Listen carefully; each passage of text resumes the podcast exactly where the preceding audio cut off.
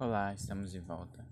Depois de algum tempo, né? Mas tive que fazer uma pausa porque é, é parte do doutorado você ter um momento para se qualificar, né? A qualificação exige proficiência em idiomas e doutorado se pede dois. Então eu tive que fazer fazer os exames, né? A inscrição e não foi fácil e fazer a prova e esperar o resultado. Então, o resultado eu recebi ontem.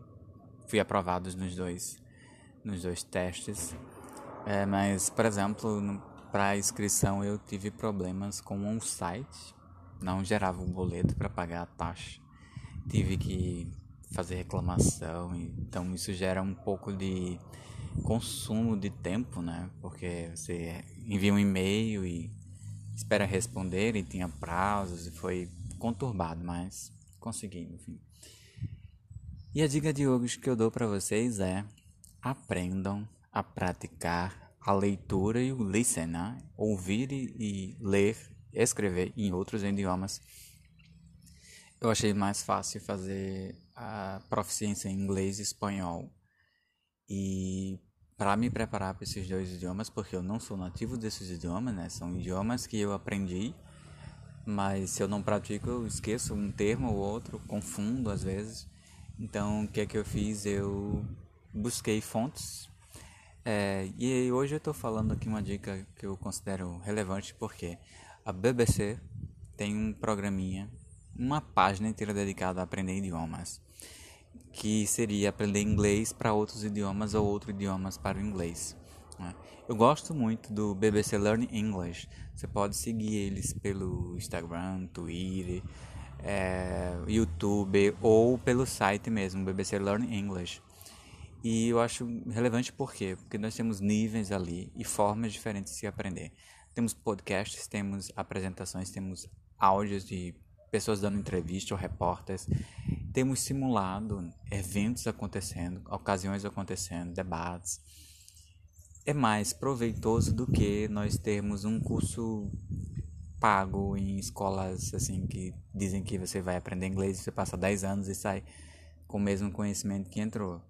Muita gramática e pouco, pouca conversação. E com esse material a gente consegue praticar os dois, o ouvido e a conversação, porque eles exemplificam de forma natural e normal. Então, as reportagens são recentes, são casos e eventos que ocorreram há pouco tempo, né? situações que chocaram o mundo, que geraram notícia. É feito debate, é feita discussão sobre palavras novas, o que esse texto traz, sentidos para palavras que já se conhecem, né? Se conhece porque se trata com níveis de inglês, né? Então, se conhecer no nível básico, é, olha, uma nova forma de, de conhecer essa, essa palavra, essa frase, essa expressão. Isso ajuda a gente, porque eu, como tive esse problema na inscrição, aconteceu uma coisa que eu não sabia que estava errado, né? Que poderia ter melhorado a minha vida. Por exemplo, na hora de escrever, você tem que colocar a opção de área. E eu, a vida inteira, na graduação, ouvi dizer que a minha área, ciência da computação, era exatas e da Terra.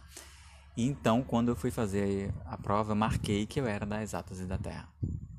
Ocorre que isso não é verdade. É verdade, mas nem tanto. Existem as áreas da engenharia e da computação que eu não sabia que tinha para marcar. Então marquei exatas Terra. E ah, o texto de proficiência é o que? São textos que a gente tem que ler, interpretar e alguma questão pede para traduzir. A universidade que eu paguei o, a prova, ela pedia para eu escrever a resposta. Né? As respostas eram em português, mas todo o resto da prova em inglês. Então dava um texto, ah, o que é que estão querendo dizer? Traduza.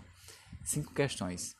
E aí você tira uma nota, se tira mais de 7, você pode aproveitar, é aprovado. Eu fui aprovado, mas eu poderia ter tirado um conceito maior se eu tivesse optado, se eu tivesse, se eu soubesse, pelo menos, eu não sabia. Só soube depois que eu poderia marcar para a computação. Então, qual é a diferença de marcar para a sua área para marcar de uma área geral?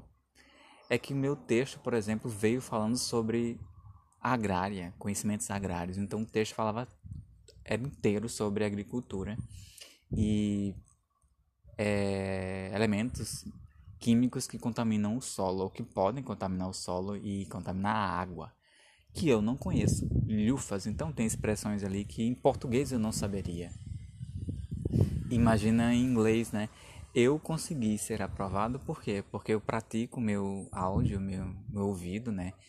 É, praticava quando conhecia pessoas, né? Tinha contato com estrangeiros, agora que não tenho tanto, eu pratico com, com a BBC Learn English. Então eu soube de expressões, eu captei a informação, consegui fazer, fui aprovado.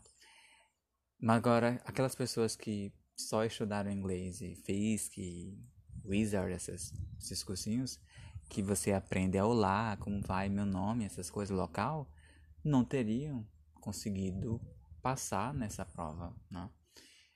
É, em compensação, se eu tivesse colocado para minha área, teria vindo um texto da computação que eu já conheço todos os termos, então eu teria é, feito a prova em tempo menor, né? Tenho otimizado a resposta, mas teria passado de qualquer forma. E o espanhol também, eu cometi o mesmo erro, então também veio, só que o espanhol veio sobre é, a mesma coisa de agricultura, só que relacionado dessa, dessa vez a elementos que podem auxiliar no processo de fertilização, que eu até em português eu não saberia responder, né? Mas eu compreendi todo o texto, apesar de ser o texto em espanhol foi muito maior, muito maior. Quando eu falo muito maior é que o texto em inglês era um, era um texto de uma página para cinco questões. O texto em espanhol foram quatro páginas de texto para cinco questões.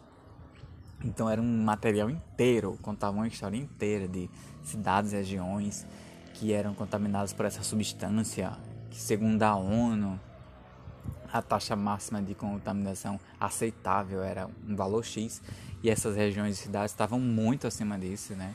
30, 40, 100, 200 vezes mais acima. Então tinha que ter essa preocupação, né? Mas eu consegui responder porque eu praticava. Então, próxima, próximo podcast eu vou dar dica de um bom site para você praticar espanhol, por exemplo. Bye, até breve.